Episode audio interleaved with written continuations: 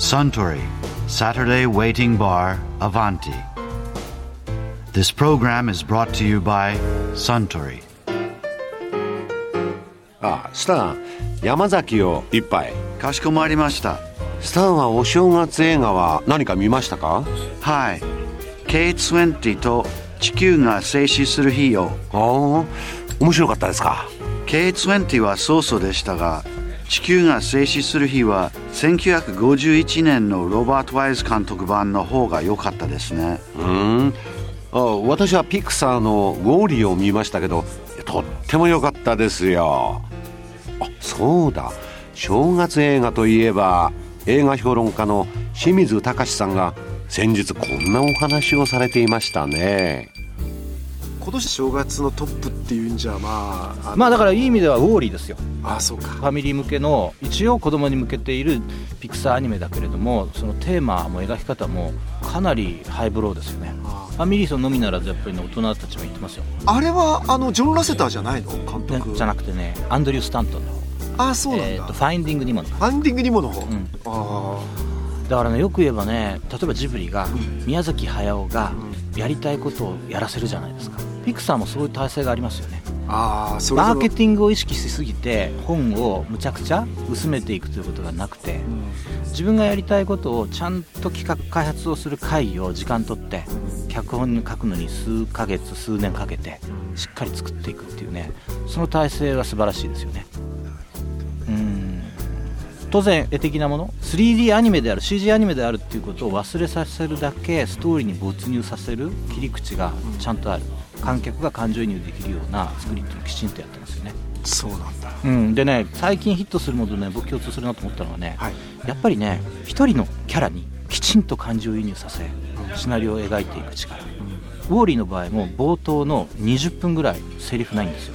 あの僕まだ見てないんですけど、横でさんざん見たあのお掃除ロボットがずっと出てくるだけそうそうそうそうあの喋らないの？ガーとかピーとかウォーリーとかって言うんだけれども。心の声もないの？ないんですよそんなのすごいな、うん、あとあるとしたらね街に流れてる CM の映像音声とかねそういうのはあるけれども、基本的に彼はちゃんと会話ができるロボットではないですから片言しか言えないって言ってたから全編としてある意味ではチャップリンの映画みたいな。後半になってね40分過ぎてから人間が出てきて会話は多少ありますけれども1時間半のうち半分以上無声ですよ、うん、それでもどうして OK かっていうとウォーリーというロボットの内面に入って入り込んで観客がついて見ていけるのこの作りなんか似てるなと思ったんだけど篤姫。篤姫のヒットの要因って明治維新の前後って難しいって言われてたのにつまり政変がいっぱい起き、うん。できな臭い政治の話が多くて、難解だと昔から言われてたんですよね、はい。あんまりいろんな人が出てくるからね。大河ドラマに限らず、ん。なかなか当たってないんですよね、うんまあ、強いて言えば獅子の時代かな山田太一の。あれはそこそこ言ったけどつまりそれだけ難しいものをやっぱりね篤姫という一人の女性の内面にずっとシナリオが寄り添って書いていた。であんま離れないわけ。桜田門外の変があろうが西南戦争があろうが篤姫からそんなに離れないでイベントとしてアクションとか戦争を描かないで基本的にずっと寄り添ってるんですよ、面白い、うん。そうするとねやっぱりねであの平易に描いてるし、ん。言葉も平易だったし、ちゃんとね観客がね見ていけるノリ。悪く言うとね、いろんな人の認証になって見るだけの目が人間が衰えてるのかもしれない、うん、特に日本人アメリカ人。視点を切り替えてね女児誌っていうんですか？女児誌っていうのを見るっていう目はなくなっちゃってるのかもしれない。叙情的常にね寄り添ってないと、ジャンルは違うけど携帯小説とはそれに近いんですよね。あとがきがほとんどなく自分の心情だけで展開していくっていうね、うん。まあ、恋空とか赤い糸が象徴するんですけれども。うーんなんだろう。言い方を変えると自己中心的にみんななってる。多分それを助長したのはね携帯電話とパソコンですね。みんなやっぱり101のコミュニケーションになってるでしょ。ーブログとかね。そうそうそう。篤姫ブログなんだあれ。モーリーブログなんだ、近いと思う。結構そこにヒントありますよ。面白い。超面白い今後はあのそれをベースにするとねヒット作の法則になるかもしれない。ヒット作の法則ね。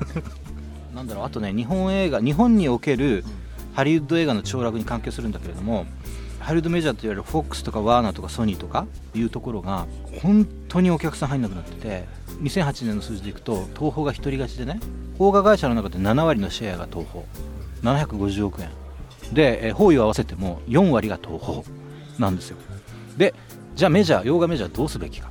つまり向こうでハリウッドで作られたものを右から左に流していく配給会社だったわけじゃないですか、そうすると収入的にやばい、そこでちょっと前から始まったのがいわゆるローカライズして日本で企画を作って、えーワーナー発で「L チェンジ・ザ・ワールド」とか作ってますよね。あと邦画もワーナーでなんかとかありましたよね。ありました。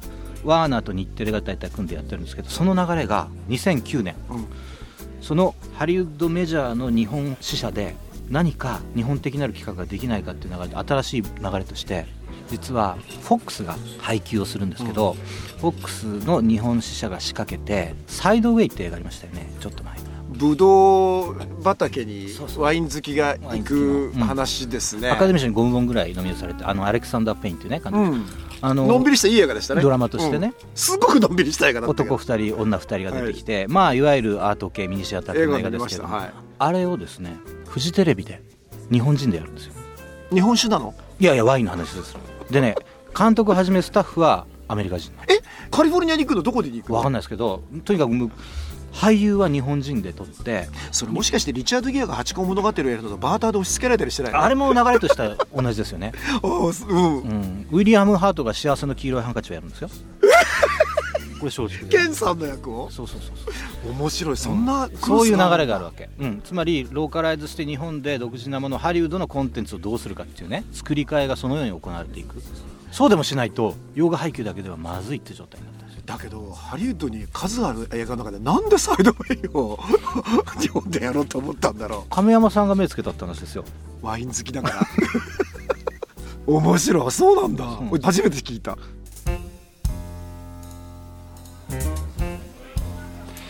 いやー清水隆さんのお話面白かったですね。